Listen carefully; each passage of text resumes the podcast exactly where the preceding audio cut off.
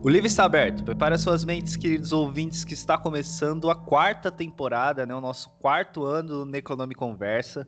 Aqui quem fala é o Euler Félix e hoje a gente vai bater um papo com os nossos queridíssimos amigos lá do Cine Fantasy, o Eduardo Santana e a Mônica Trigo, né? A gente vai bater um papo sobre essa nova edição do Cine Fantasy que vai chegar neste ano de 2021, né? E vai ser um papo bem bacana. Mas antes de dar a palavra aqui para os nossos queridos nossos convidados, né? Temos aqui da casa o Matheus Maltempo. Tudo bem, Matheus?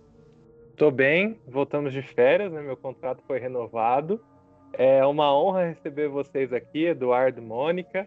É, acho que esse programa tem que começar com Legião Urbana, inclusive, né? Sempre, né? Eu não consigo falar. Um... Eu acho que o Eduardo e a Mônica não... já, já tô cansado de ouvir essa piada, né? De tanto que as pessoas devem fazer para eles. Nada. A gente gosta da piada. é aquela brincadeira, né? É, sempre que você pensar em fazer uma piada nova sobre o nome de uma pessoa, com certeza essa pessoa já ouviu, né? Verdade, isso acontece. Mas bom, Eduardo, Mônica, sejam bem-vindos aí a mais uma a mais uma vez, né? Vocês vêm, vindo aqui, né, para conversar com a gente. Muito obrigado, né, pela, pela participação de vocês. Espero que vocês estejam bem, né, no meio desse caos todo que a gente está vivendo. É, a gente está, como todo mundo, com essa angústia profunda, né? essa empatia profunda com a pandemia, com as pessoas, com o sofrimento das pessoas. Perdemos gente querida e não está brincadeira, né? Essa segunda onda com uma força devastadora. Então a gente está aqui tentando trabalhar, mas quieto, mais retraído nesse momento novo que se apresentou para o planeta, né? Mas seguindo trabalhando, né? Mesmo que esteja tudo acontecendo assim, né? Eu acho que já a gente até pode começar, né, a, a, a conversar um pouco sobre isso, né? É, ano passado, né? É, para quem não ouviu ainda o, a, a, outra entrevista que a, gente fez, que a gente fez com vocês, né? A gente comentou, a gente estava em outro contexto, né? É, já, já se existia né, o assunto do coronavírus, mas a gente ainda não tinha sentido aqui, não, não imaginava o que, que, estava por vir, né? Vocês estavam já no, no planejamento né, da décima edição do Cine Fantasy e, e acredito que tudo mudou, né? Então, eu acho que já dá para para começar assim perguntando para vocês como é que foi, né, essa essa como é que foi para vocês enxergar isso? Como é que foi para vocês a, a, a, o momento que vocês viram que ia ter que mudar as coisas do festival? Eu acho que seria interessante é, a gente ter essa visão, né? Porque a, a, gente aqui, né, tem a visão de espectador, né, como crítico, de olhar o festival, né, de estar. Tá... Mas eu queria saber de vocês, assim, como produtores, como é que foi? É, uh, foi muito difícil, porque a gente, no primeiro momento, nós pensamos num festival presencial, um festival de comemoração de 10 edições, um momento muito especial para o Cine Fantasy, né? Que há anos vem, vem trilhando uma, uma jornada fantástica e os dez, as 10 edições eram o nosso grande, grande propósito de fazer um, um festival presencial. Mas infelizmente veio a pandemia e mudou tudo, né? E essa mudança, ela foi muito engraçado que durante a produção nós fomos modificando também. Então, era um festival que ele era 100% presencial, depois virou 100% online, depois modificou para abertura num drive-in, né, que foi uma, uma novidade, né, do primeiro festival de cinema brasileiro no, no drive-in, que foi o Cine Fantasy.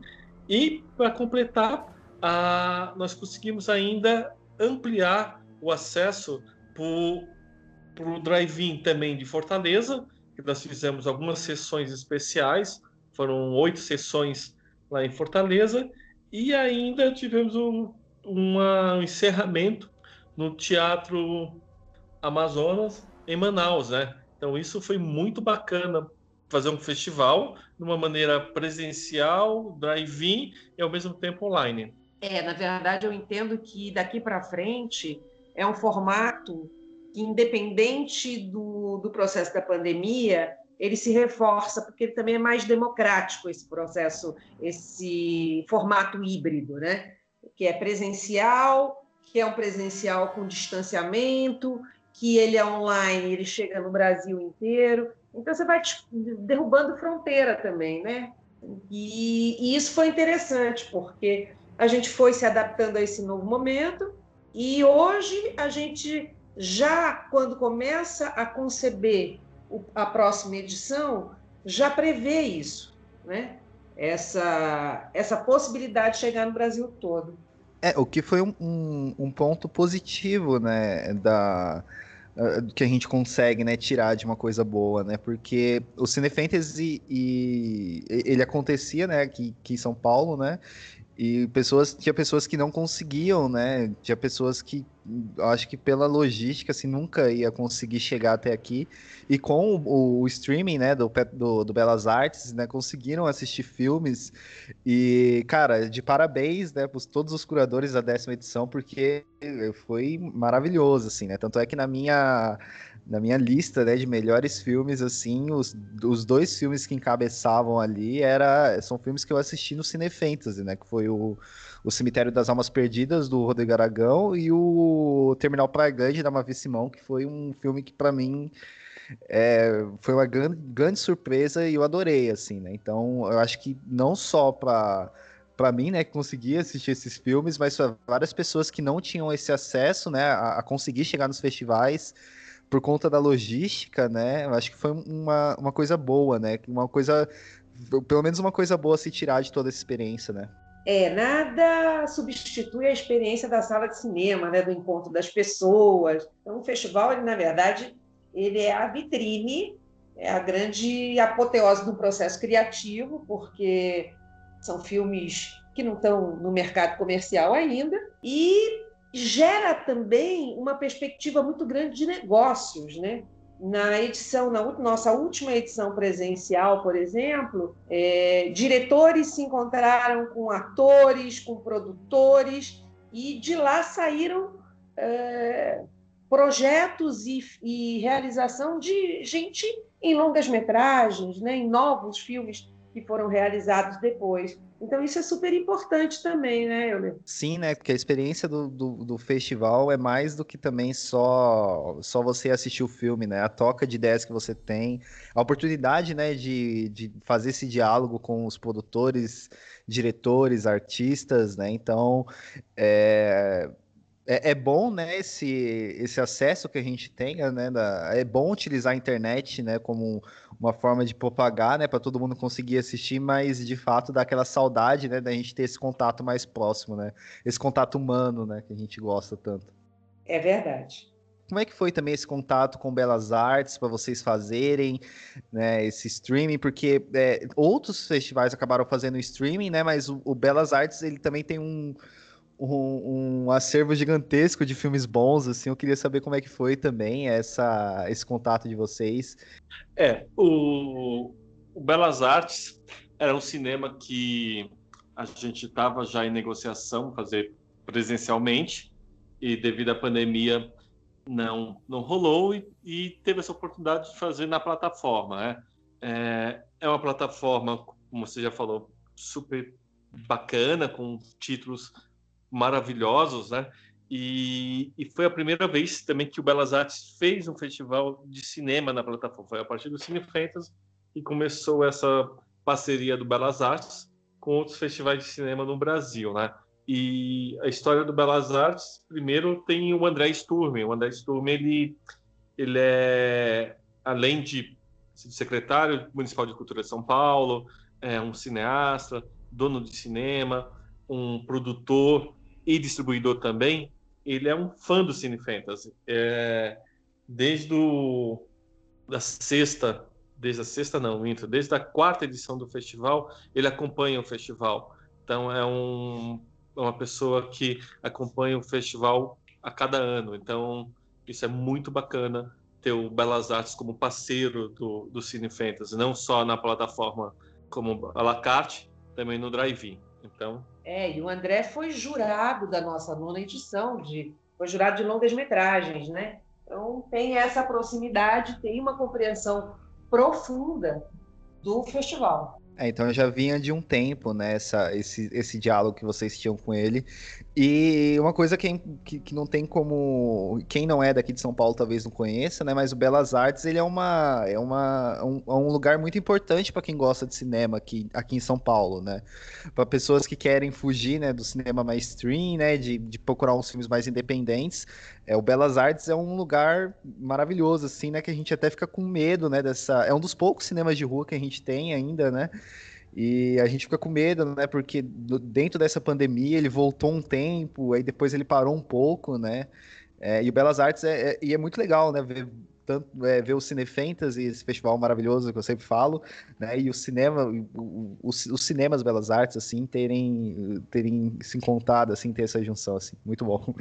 Também achamos, adoramos o, o Belas Artes mesmo, o espaço físico, é o cinema. E a programação, né? A programação é espetacular também. Nossa, sim, né? Você, a, a, programação, sempre quando você passa ali, né? Eu sempre pegava da Paulista para ir na linha amarela ali, você passa na frente dele, assim, você vê aqueles cartazes, assim, de filmes. É, a, a, única vontade que você tem é de você sentar e assistir alguma coisa, né? É, e o bacana é que esse mês de janeiro o Belas Artes está com uma promoção para os profissionais da saúde, né? Então, o profissional da saúde não paga ingresso, eles estão funcionando de uma maneira restritiva, né? Com todos os cuidados, protocolos de segurança, e quem é um profissional de saúde não paga ingresso. Que legal. É, Matheus, quer fazer uma pergunta aqui para os nossos queridíssimos? Como a gente até comentou, a décima edição do, do, do Cinefantasy, ela acabou sendo histórica, talvez não pelos motivos em que vocês tinham planejado, mas pelo motivo de ter se tornado a primeira online, né? Como a gente até comentou.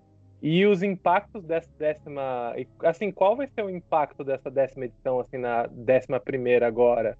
Talvez é, teve algum retorno diferente, né? Talvez novos interessados, novos apoios, parcerias, ou até mesmo a forma de encarar a décima primeira edição, depois da décima edição? Matheus, é, ainda estamos vivendo um momento de crise, né?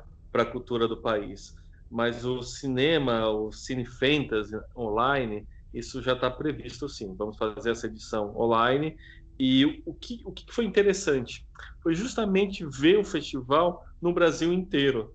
É, o ano passado, nós começamos uma turnê não bem sucedida, porque ela só teve um local, que foi em Porto Alegre, né? Então, nós abrimos a décima edição, os dez, as dez edições do Cine Fantasy, comemorando em Porto Alegre, é, lá no Capitólio. Então foi muito bacana. Era, era, a gente ia fazer Capitólio no, em Porto Alegre, depois a gente ia, ia seguir para Fortaleza, ia fazer Rio de Janeiro, uh, ia fazer Manaus.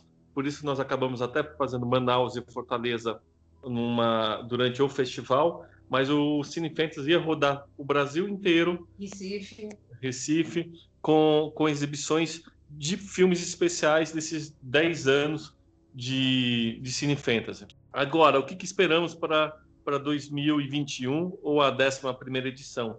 É filmes do mundo inteiro que, que um ano passado tivemos algumas complicações que era alguns produtores e diretores não não tinham interesse de exibir um filme online porque tinha medo tinha receio, falar, ah, vou queimar meu filme no, no momento, numa exibição online, depois não vai para o cinema. Hoje não. Hoje eu acho que todo mundo já percebe que o cinema ele tem tem que tem que estar tá rolando streaming, porque se esperar a pandemia acabar, o filme vai ficar datado, né?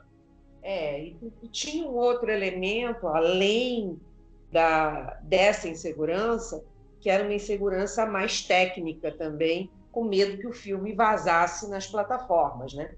O Brasil, infelizmente, é o campeão da pirataria no planeta, e aí os festivais, os realizadores, ficavam com muitos questionamentos sobre a segurança das plataformas. Quer dizer, você coloca o teu filme numa plataforma, ele vaza, ele já não vai para outro festival. Né? Se ele cai numa rede é, e se torna acessível, ele perde essa competitividade, inclusive nos festivais. Então, muitos, mas muitos realizadores discutiram com a gente a questão da plataforma, e a plataforma da, do Belas Artes à la carte era uma plataforma extremamente segura, a gente teve essa preocupação, e outros, mesmo sabendo que tinha segurança da plataforma, desistiram, eram filmes que já estavam selecionados, e desistiram de ser exibidos no Brasil. É, porque é, uma coisa que a gente tem que pensar, né, é que o, o principalmente nessas questões do festival, né, mas o cinema em si, ele é uma fonte de trabalho para as pessoas, né, então, às vezes, é, esse fato né, de cair na pirataria e esses filmes acabarem vazando, né, pode atrapalhar muito a vida dessas pessoas. Né? Sim, é, eu, eu entendo esse medo até dos realizadores ali, porque quando a gente, os três curtas que nós fizemos, assim, era mais ou menos esse medo, sabe? Ah, tem um primo meu que tá querendo ver. Não, não, não, não, guarda esse link aí, porque se sair em algum lugar esse filme, a gente perde entrada em festival, perde entrada em outras coisas. Então, é eu imagino que isso tenha sido um problema mesmo. Mas assim, que bom então que também. E que pena que a turnê não pôde acontecer, né? Eu estava lendo aqui também algumas coisas sobre Cine Fantasy. E uma coisa que eu acho bem legal, assim, que vocês produzem, é que, assim, a gente tem essa ideia de cinema do local, da sala de cinema, muito ligada ao shopping, né? Por causa justamente desse, desse término, da, dessa falência das redes de cinema de rua assim, mas a gente não pensa também na ideia, na, na entrada social que os festivais de cinema têm, o Cinefantasy tem essa preocupação, que eu acho assim bem legal. Inclusive quando vocês fazem o Esquenta Cinefantasy, o Circula Cinefantasy, que traz o filme também para as periferias, traz o filme para lugares onde não tem aquele acesso fácil, até às vezes porque o cinema de shopping está longe e tem o transporte, tem essas coisas. Então assim, fico muito que pena, mas com certeza eu acredito que nos próximos anos aí essa turnê Cine Fantasy com certeza vai acontecer e eu quero participar da que esteja aqui em São Paulo, porque eu acho muito interessante também pensar no cinema como essa entidade e tentar trazer ele para outros lugares assim que não estão que não conseguem acesso ao cinema de shopping, que é o mais comum, né? É, e, a, e essa preocupação que começou no Esquenta Cine Fantasy, que era realmente descentralizar é, e está fazendo um esquenta dos melhores filmes, dos filmes premiados, passando mesmo em territórios periféricos para criar uma acessibilidade e garantir que esse olhar de espectador possa se transformar também num olhar de realizador, né? Então é um processo de formação. E aí depois do Esquenta Cine Fantasy, nós fizemos o Circula Cine Fantasy, que era é, o Circula era na, na região do centro de São Paulo, nas oficinas culturais Oswald de Andrade. A gente fez várias sessões e. Gente, vamos parar. É hora do panelaço, então acho que vai, vai, vai, vai atrapalhar um pouco. Vocês estão escutando? Agora eu não estou ouvindo nada, não. Agora eu tô. É, Fora é. Bolsonaro aqui. Tá, então não sei se dá para continuar. Agora, esperamos só um segundinho. Olha aí. Olha isso aqui.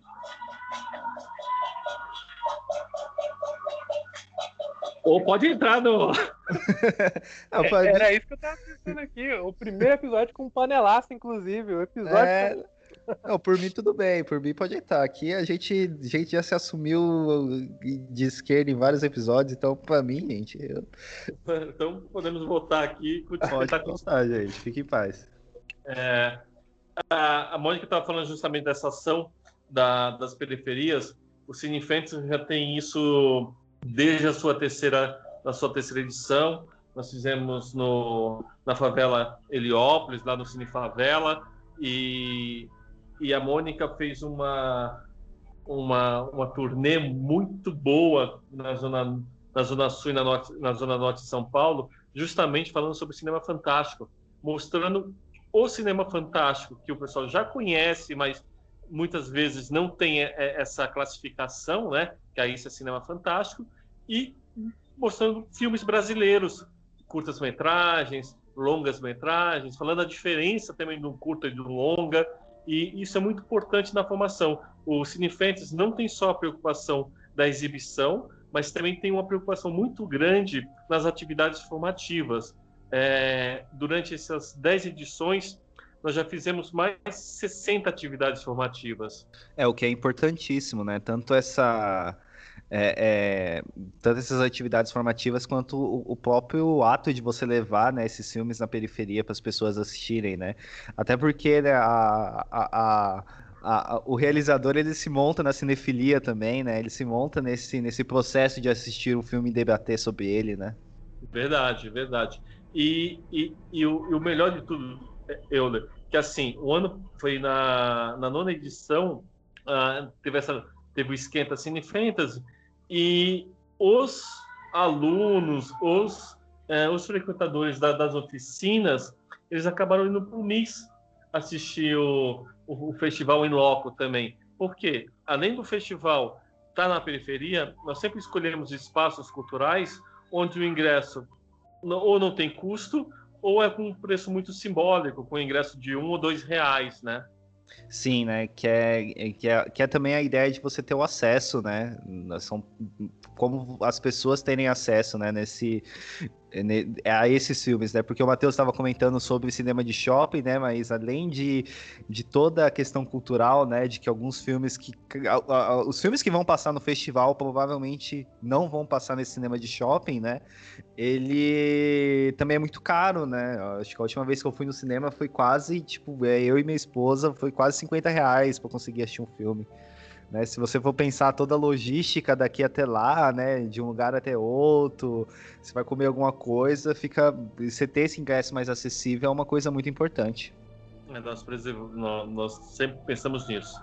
No acesso ao conteúdo do festival e também a, a dar acesso a novas realizações, né? a novos realizadores com, com, inclusão social, com, com inclusão de temas, com políticas afirmativas. Isso também é uma preocupação muito grande que a gente tem. Eu, eu, eu, eu acho muito nobre, inclusive, essa porque o, o, festival de cinema ele abre o espaço para que novos realizadores passem seus filmes, antigos realizadores também, mas essa democratização de cinema é uma coisa que a gente tem que muito discutir não somente, e assim, é uma coisa que eu sempre penso muito, porque eu venho de uma faculdade que teve uma área de cinema, mas que a gente não pode discutir só também na faculdade, porque mesmo a faculdade, existindo faculdades públicas de cinema, ainda é um acesso restrito, sabe? Então, quando vocês levam o Cinefant, como vocês disseram, para a periferia, por exemplo, um próprio, uma, uma, um próprio morador de lá pode se ver naqueles filmes, né? Se vê que o cinema é muito artesanal, vê que o cinema ele depende muito da criatividade. E assim vocês atingem essa essa esse lado também formador, né? Esse lado que mostra que todos podem fazer filmes. Você está vendo o filme de outro brasileiro lá, talvez outro brasileiro que também veio da periferia, e aí você se vê nele. Essa questão de representatividade que a gente bate tanto na tecla no, no século que nós estamos e que eu acho que é muito importante, né? Você dar o acesso a todo mundo. Exatamente. E tem uma mostra que é uma mostra muito especial para a gente, que é a mostra de filmes amadores, e ela tem sempre uma representação de cineastas da periferia do Brasil, não é da periferia de São Paulo. A gente já teve da periferia de várias capitais e e constatou que nessa mostra se revelam muitos talentos e é muito importante essa amostra de filmes amadores para gente. É, bom, já aproveitando né, essa fala da Mônica, né, e já também abrindo, né, agora a gente está na 11 edição do Cine Fantasy, né, e aí eu queria que vocês falassem um pouco sobre. A, a, as inscrições estão abertas, né, vai até dia 7 de, dia 7 de fevereiro né? Que por um acaso é o aniversário de mamãe, né? Da minha mãe. Mas eu gostaria que vocês falassem um pouco sobre eh, o, o que que o, o, o, quais os filmes que as pessoas podem enviar, qual que são as mostras, né? Tem um, uma nova é, uma nova mostra, né? Que vai ser a curadoria vai ser do nosso querido amigo Kiops Negonski, né? Então, se vocês puderem falar um pouco sobre ela, vai ser bem legal. É, a gente tem a nova mostra desse ano, que é a Fantastic Black Power. E são filmes fantásticos de realizadores e realizadoras negras, né? E essa discussão a gente começou no ano passado, justamente porque quando a gente pega os dados da política audiovisual brasileira, a gente vê a necessidade de criar espaços para apresentação de conteúdos de realizadores negros, de realizadoras mulheres, como a gente já fez lá em 2018, uma mostra especial que é a mostra Fantástica Diversidade, é, que continua com a gente, do universo, representando o universo LGBTQI+, a mostra Mulheres Fantásticas. Nós, no ano passado, criamos duas mostras que são mostras com olhar de formação, que é o Fantastim e a mostra Pequenos Fantásticos. Elas foram criadas no ano passado e justamente porque o público do cinema fantástico está envelhecendo e a gente precisa apresentar esses conteúdos para as novas gerações. Então, essas duas mostras não foram criadas no ano passado. Mas a gente tem um dever civilizatório, um dever democrático, um dever universal, que é a inclusão de pautas necessárias, de olhares necessários e de políticas afirmativas. Se a gente não está construindo política pública, a gente tem que abrir espaço para que esses realizadores possam ter uma janela de exibição dos seus conteúdos e garantir que esses espaços existam.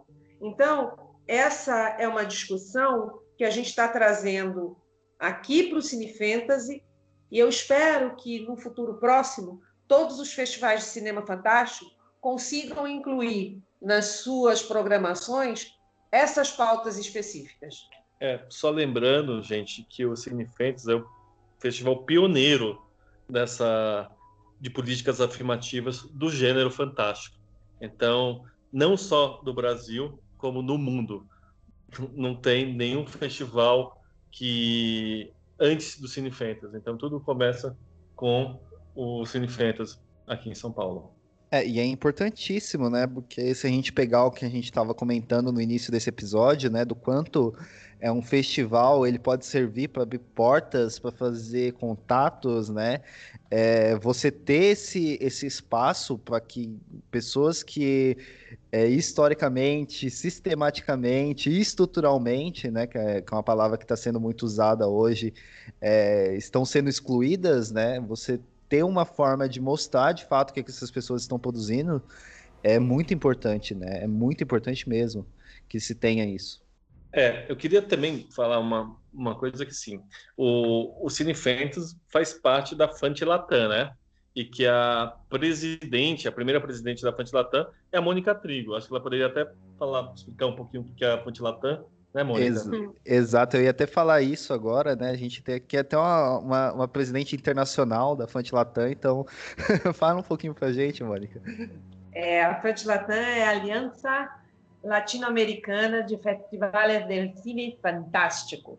Então, ela é composta por festivais de toda a América Latina, América do Norte e América do Sul, e são diversos festivais. E o nosso objetivo, na verdade, é a representação, ampliar a representação do universo fantástico no eixo das Américas, trazendo as diferenças que existem entre nós, diferenças culturais entre os nossos países, mas também as semelhanças. E desconstruir essas fronteiras e construir pontes. A gente tem dito que a Fantilatã é uma construtora de pontes. Por exemplo, no ano passado, na décima edição, nós fizemos uma sessão da Fantilatã. A partir da Fantilatã, a gente criou um prêmio internacional de distribuição em toda a América Latina de filmes realizados por mulheres, por uma, uma distribuidora parceira nossa, que é a Tanu. Então, é, esse, essa, essa aliança, essa federação de festivais, ela fortalece o cinema fantástico, fortalece o cinema latino-americano, mas, sobretudo, fortalece o cinema brasileiro, porque nós temos um intercâmbio de produções entre nós, indicações de conteúdos entre nós e o prêmio Fantilatam, que vai acontecer agora em maio desse ano. Depois a gente conta para vocês com exclusividade como é que vai ser, mas nós teremos o prêmio Fantilatam que vai é, premiar o melhor filme de longa-metragem e o melhor filme de curta-metragem latino-americano.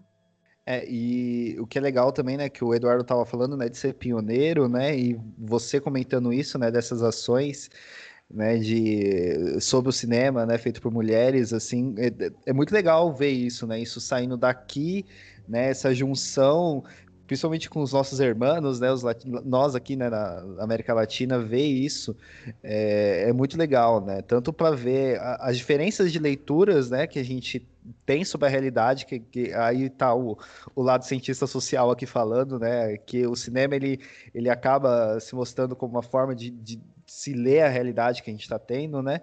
E tantas diferenças que cada país, né, desse, desse bloco da América Latina estão vendo, tanto essa crise que a gente está passando, essa crise de saúde, mas a crise política que todo vários países estão passando, e também ver as semelhanças, né, não só as diferenças, como vocês falaram, mas as semelhanças é, dessas leituras também, o que é muito importante, né, o que é, que é interessante que, que, que a gente se veja como mais próximos do que às vezes a gente se vê, né? Muitas vezes muitas pessoas não, não se enxergam essa proximidade que a gente tem, né?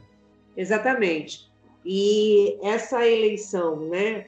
Ser eleita presidente da FANT Latam também é importante para o Brasil, porque aproximou uh, os festivais brasileiros, a gente está criando uma unidade mais forte, mais fortalecida, e mostrando também para os nossos irmãos conteúdos que eles não tinham acesso, né? Por uma questão idiomática, que nós somos um país que fala português, fora a Guiana que fala francês, o resto fala, está, fala espanhol, então não tem dificuldade idiomática, tem dificuldade de sotaque, né?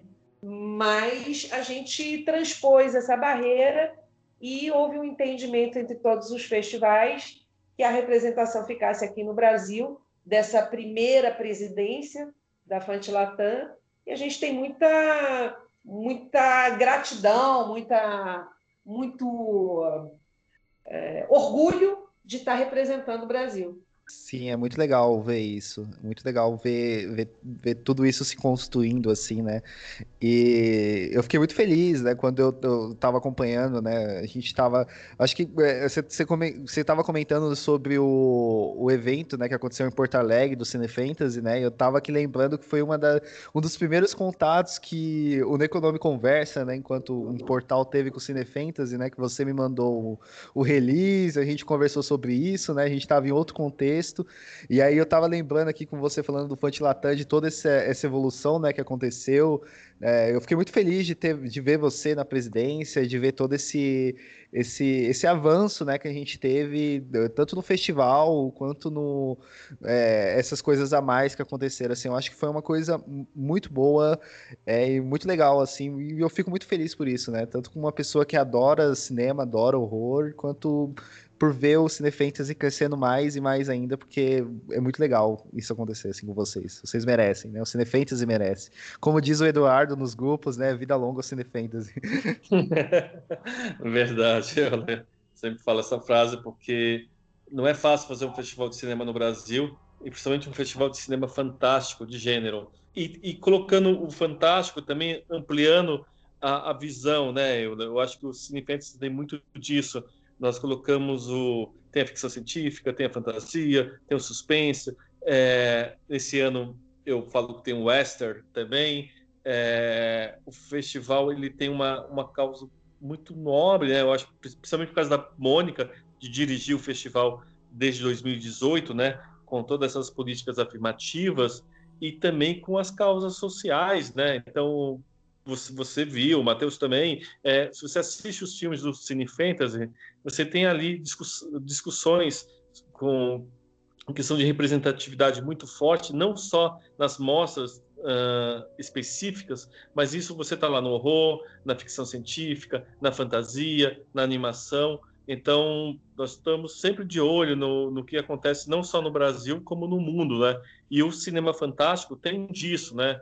É, tem pessoas que não olham, não, não conseguem até enxergar isso no, no próprio Jorge Romero, com A Noite dos Mortos-Vivos. Então, tem uma, uma, uma política social nesses filmes. E o festival, cada ano, nós passamos mais e mostramos isso de uma, uma forma mais clara, através dos curadores e, e, e dos próprios filmes selecionados. É, eu ia, eu ia até comentar isso, né? Que uma coisa interessante, muito legal, né? Que a gente não vê só essa, essa representatividade, né? Do, do dos filmes somente, tipo, na, na mostra de Mulheres Fantásticas. A gente vê esses filmes, essa representatividade em todas as mostras, em todas as todas as, as sessões que a gente pode ver do Cinefentes, a gente tem essa representatividade, a gente vê essas questões, né? Não é uma coisa específica, tipo, ah, tá aqui, a gente tá fazendo. Não, é, é literalmente uma, um, uma política que vocês têm de fazer isso e de ter no festival, né? Eu acho isso muito legal. É, eu acho que os curadores também são responsáveis por, por isso, né? É, eu lembro que do, do primeiro até até o sétimo festival, eu era curador solo, né? Então. Oitavo. Até o oitavo, a Mônica corrigindo. Até o oitavo, eu era o único curador do festival. E a partir dessa da entrada da Mônica no, no Cine Fantasy, ela, ela falou: não, Eduardo, vamos tirar um pouco de base do. Desapega um pouco desse festival, vamos convidar mais pessoas e vamos fazer um, um festival de uma maneira coletiva, com vários olhares, esse festival plural, né? Que é, que é o festival hoje com em torno de 14 curadores por, por edição e com jurados então são mais de 30 e tantos jurados. Nós chegamos a quase 40 jurados por edição, né? Então é um festival feito a várias mãos. É, e é uma experiência riquíssima essa de, de escolher os curadores, porque você está escolhendo é, o olhar daquela pessoa. E quando você transfere um, um, essa possibilidade, que é, na verdade, que era do Eduardo, né, que foi o curador durante muito tempo, transfere para outra pessoa, é uma relação de confiança no olhar, de confiança no critério e de uma expectativa de enxergar que aqueles filmes, muitas vezes você não, não estaria escolhendo mas de ter a compreensão daquela lógica do olhar do curador. Então, isso é um exercício importante também para a direção do festival, porque é a partir da curadoria que o festival nasce. Né? Então, os pais do, do festival são os curadores. Muito legal. E eu acho que até vale, né? Um, eu já vou deixar aqui o convite para vocês é, de nesse ano voltar aqui para a gente conversar, bater um papo melhor sobre esse processo de curadoria, né? O que, que é uma curadoria? Eu acho que, que é um papo legal que muita gente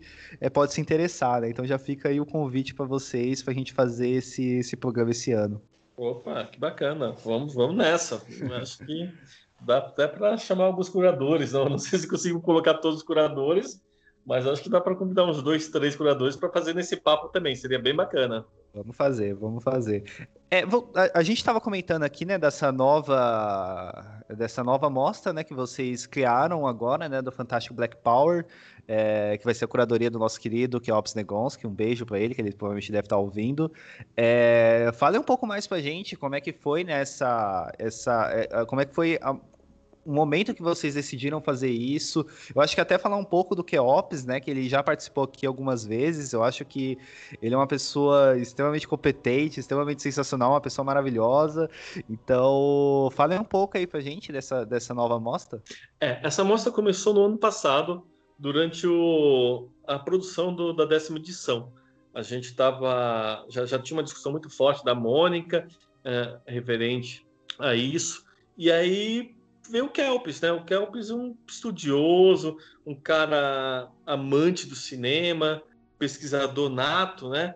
E foi o um convite, nós fizemos o um convite diretamente para ele, para ele assumir essa primeira curadoria da Fantastic Black Power, que são filmes de realizadores e realizadoras negras e negros com duração de até 15 minutos. Então, se você tem um filme, se você se encaixa na categoria e tem um filme, por favor, encaminha para o Cine Fantasy, que nós estamos lá abertos para. Quer dizer, o Kelps vai assistir e vai selecionar o, os filmes dessa primeira fantástica Black Power. Que legal, que legal. É, bom, é, já para encerrar, né, eu gostaria de agradecer muito, né, o Eduardo e a Mônica, né, por mais uma vez estarem aqui, né, pelo segundo ano consecutivo.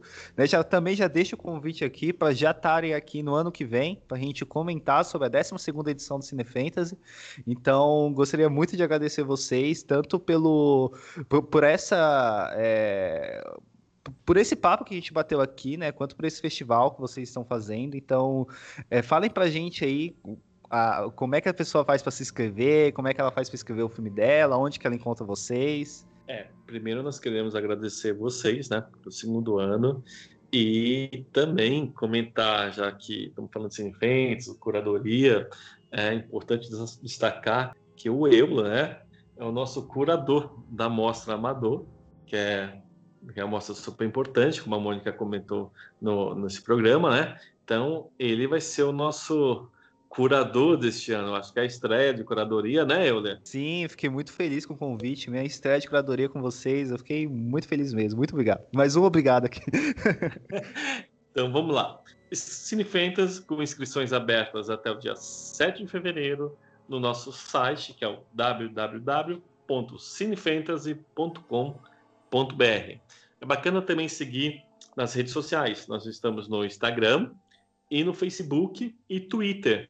Nós também tem o nosso canal, nosso canal lá no YouTube, que é o canal Cine Fantasy, que tem trailer, tem, tem filmes, tem cerimônias de encerramento, é, homenagens anteriores que nós fizemos a, a personalidades do cinema brasileiro é, e estamos à disposição de vocês para ter bate-papo, responder perguntas, informações, é, tudo isso, é só entrar em contato nas nossas redes sociais, estamos à disposição.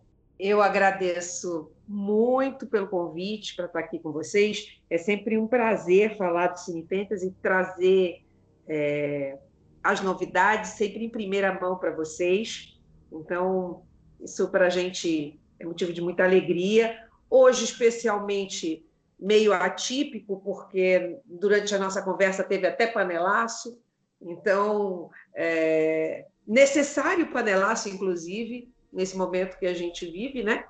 E, e dizer que a gente, nós somos um festival de resistência, né? A nossa existência enquanto festival, ela é resistência durante todo o período em que a gente executa, porque nós fizemos algumas edições sem nenhum recurso público, sem nenhum recurso privado, e a gente não deixou de fazer.